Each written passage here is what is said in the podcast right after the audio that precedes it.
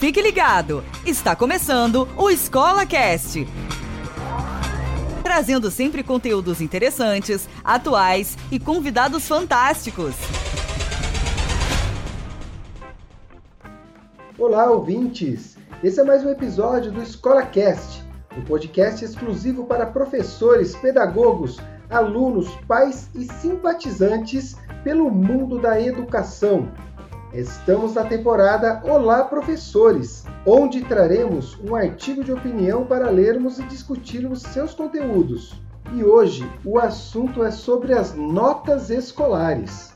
Eu sou o professor Anderson do Prado Pinduca e estou aqui com a minha parceira nesta jornada, a professora Kelly Chacon, e entregaremos aqui o nosso tempo, o nosso coração na discussão de temas relacionados à educação escolar.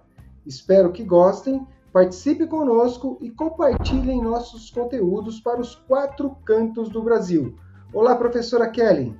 Olá, professor Anderson. Preparada aí para mais um bate-papo, para mais um artigo de opinião?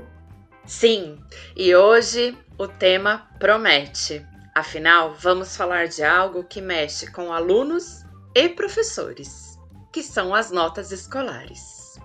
Legal, professora. Vai estender um pouquinho mais além de envolver aí escola, pais, residências, cuidadores, hoje nós vamos navegar aí num mundo bem legal. E para começar, como sempre, nós faremos a leitura do nosso artigo de opinião e depois abriremos uma discussão, um bate-papo sobre o assunto. Vamos lá, professora? Vamos lá. Olá, professores! Estamos vivendo um mundo onde a transformação está acontecendo numa velocidade jamais vista pela humanidade. Nossos conceitos, hábitos, valores, intenções e certezas foram totalmente retirados da zona de conforto. Fomos expulsos de uma rotina lenta, perene e permanente.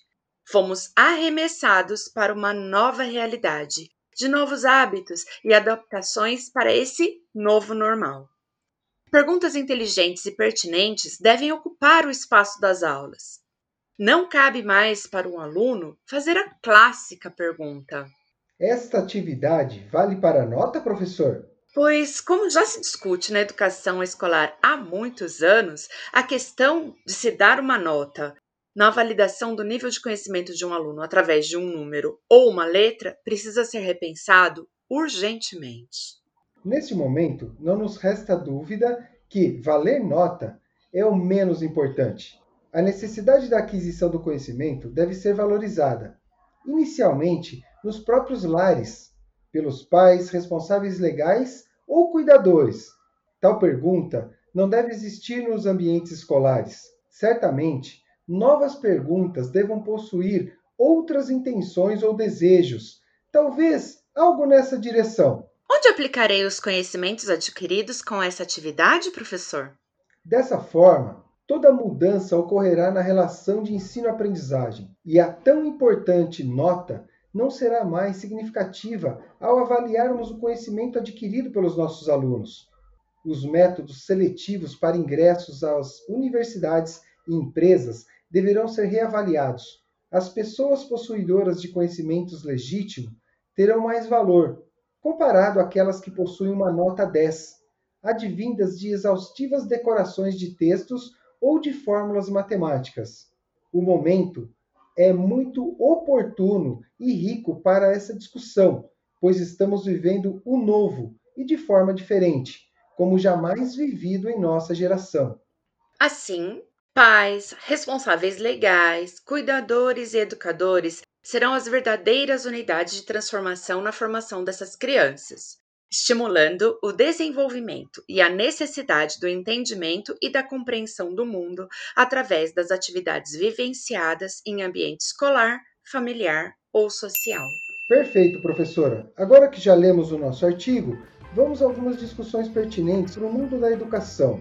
Acho que a primeira questão que nós precisamos pensar é sobre a questão da nota, da avaliação na escola.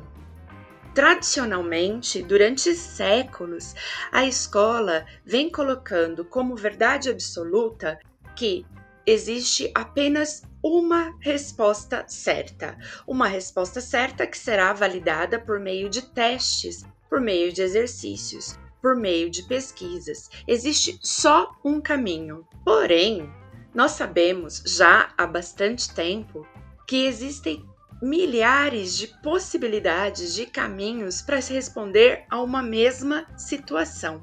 Por exemplo, Howard Gardner, que foi o teórico que elaborou a teoria sobre as diferentes inteligências, chamadas inteligências múltiplas. No seu espectro teórico, Gardner diz que cada ser humano tem um conjunto de aproximadamente sete inteligências. O que são elas? São maneiras de compreender uma situação problema e colocar uma resposta para essa situação problema. Nesse espectro de diferentes inteligências, nós fazemos combinações variadas de acordo com aquilo que é mais desenvolvido em mim do que no outro. Ou seja, provavelmente, para responder uma mesma situação cotidiana, um problema qualquer, eu teria percorrido um caminho muito mais voltado para a questão linguística e para a questão da exploração estética e espacial, enquanto o meu amigo professor Anderson estaria utilizando outras inteligências como a sinestésica e talvez a lógico-matemática. E estaríamos errando? Não, estaríamos apenas percorrendo diferentes caminhos mentais para resolver a mesma questão cotidiana. Ou seja, a primeira coisa que a escola precisa se desvencilhar é do mito de que existe uma única resposta para todos os problemas. Olha, professor, que visão legal, que colocação sensacional. E eu vou, talvez, não sei se acrescentar ou adicionar alguma coisa nesse, nessa sua fala, porque uma das coisas que me chama muito a atenção é que a ótica que uma pessoa tem é sempre diferente, sempre diferente da outra. Mesmo se nós analisarmos isso fisicamente, o meu olhar ele jamais estará colocado na mesma posição do olhar de quem está ao meu lado. Por menor que seja o ângulo de visão sobre qualquer objeto, ele será diferente. Então, fisicamente, nós já não conseguimos dar o mesmo olhar para um objeto. Quem diria se eu fosse analisar nesse contexto as individualidades biológicas e a relação sentimental da criança ou do adolescente no momento do ensino e aprendizagem, no momento de responder uma avaliação, no momento de buscar uma nota que é provinda apenas de uma resposta correta. Como você falou muito bem, o nosso momento ele não nos permite que avaliemos como resposta correta apenas uma resposta. Então, sensacional a colocação, como eu já disse, e gostaria de saber se você tem mais alguma colocação sobre esse texto. Acho que um outro ponto extremamente importante de reflexão é que, para além desse mito da resposta correta, da única resposta correta, é entendermos que o momento em que nós vivemos hoje, ele é um momento peculiar. A escola não pode agir como há uma década, há duas décadas, ou pior, há uma centena de anos atrás, fazendo da nota um instrumento de coordenação, coerção, validação. Né? Ou seja, o aluno que consegue a melhor nota, ele é o aluno modelo, ele é aquele que tem as melhores condições de se uh, encaixar no espectro de vida em geral. Ou o aluno que tem as piores notas é aquele que não vai ter sucesso na vida. Ou ainda o aluno que não consegue se comportar da maneira tida como adequada na sala de aula terá pontos a menos e com isso terá menos nota no final das contas. Então, a nota, ela não deve reger o, a rotina, o cotidiano, o nosso prisma enquanto educadores. Mas, para além disso, tem uma questão que me incomoda muito, Anderson, que é a validação desses testes. Ao longo da nossa vida, em média, um adulto terá respondido 2.600 testes até a sua fase final da graduação. Isso quer dizer que ele passou por inúmeras validações, mas a sociedade, ao longo desses anos em que ele respondeu esses testes, mudou muito. E será que esses testes refletem o que é de fato necessário para viver em sociedade? E vem aí a pergunta mais contundente: Afinal de contas, para que a escola educa? Ela educa para responder 2.600 testes de forma assertiva e programada, com uma única resposta correta, que validará a existência e, inclusive, a autoestima desse indivíduo, ou ela existe para melhorar transformar e integrar esse indivíduo em sociedade. O que você acha? Professora Kelly, me veio aqui agora a imagem de um grande amigo, de um grande professor, foi até quem fez um texto num dos livros que eu escrevi, que é o professor João Batista Freire. Ele tem o clássico livro Educação de Corpo Inteiro, que é utilizado aí em vários ambientes para busca né, da melhora da educação da criança no ambiente da educação física, e ele diz uma coisa fantástica. A criança, o adolescente que tira as melhores notas, ele será ou foi treinado para tirar as melhores notas. E é só isso. Essa associação de habilidade positiva para tirar melhores notas não está garantida para que ele resolva os problemas existentes na vida. Então, mais do que educar para tirar a nota, para ter uma nota 10, ele tem que aprender que essa lição dada deve ser transferida para outros ambientes da sua vida com o intuito de resolver os problemas. E uma abordagem importante nesse contexto que você levantou é sobre a admissão de estudantes em nível universitário e também a admissão desse estudante no ambiente profissional.